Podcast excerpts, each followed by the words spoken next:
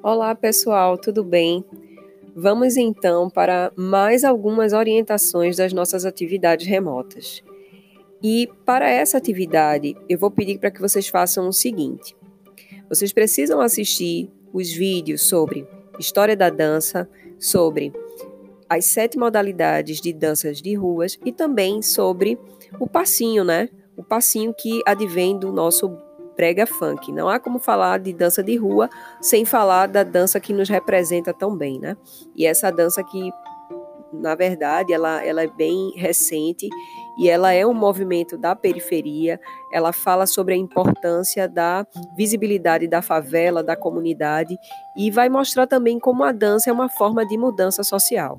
Então, falando um pouco sobre a dança como forma de mudança social, a nossa atividade ela vai compreender o seguinte: eu quero que vocês pesquisem materiais, vídeos, eu quero que vocês busquem informações de pessoas que tiveram uma mudança de vida a partir da dança. Tá? Eu quero que vocês façam essas pesquisas, que vocês se organizem, que se preparem, pois na próxima semana eu vou dar mais dicas de como vai funcionar a produção de vocês. Já deixo de antemão alguns pontos importantes.